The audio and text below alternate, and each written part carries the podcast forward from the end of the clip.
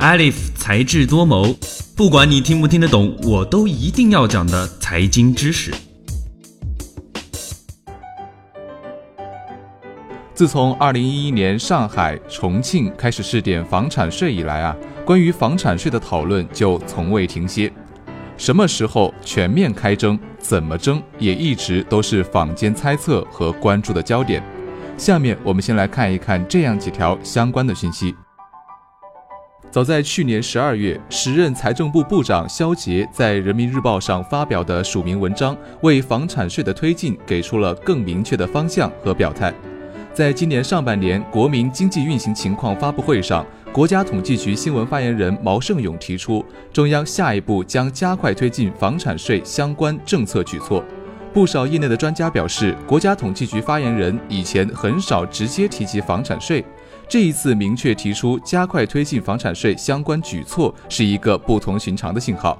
这说明房产税推出的工作正在陆续就位。以上种种的消息都在向我们透露一个讯息：房产税真的要来了。那什么是房产税呢？房产税是房地产税当中的一种，以房屋为征税对象，按房屋的计税余值或者租金收入为计税的依据，向产权所有人征收的一种财产税。所谓计税余值，就是指房子在经历了风吹日晒、岁月摧残之后的剩余价值。目前，国内仅有上海和重庆两个试点对住宅征收房产税，但在国际层面已经十分常见，而且历史已经长达了两百年。国外房产税的征收主要用于地方政府进行服务和基础设施建设，初衷并非用于调控房地产市场，但高额的税费的确对投资购房产生了一定的影响。从美国、日本等几个国家的计税方式来看。各国对于征收房产税的共识在于以评估市场价值作为税基，按基本情况的不同来确定税率，这样基本上能够做到富人多征，穷人少征，以达到相对的公平。可是我国为什么要突然的推行房产税了呢？实际上，房产税在调节房价，甚至打击拥有多套住房的炒房客上被寄予厚望。这在于它是在财产保有环节征收的直接税。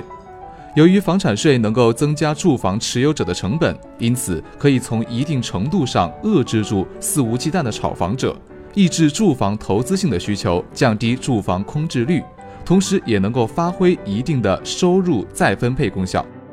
其次啊，房产税还能够充实地方财政收入，并逐步培育发展成为地方主体税种，健全地方税体系。有经济评论家分析，在财政部长肖捷的文章中，房产税是放在了深化税收体制改革、健全地方税体系一节下面，表示房产税在财产持有环节征税，或许是未来地方税收的一个重要来源。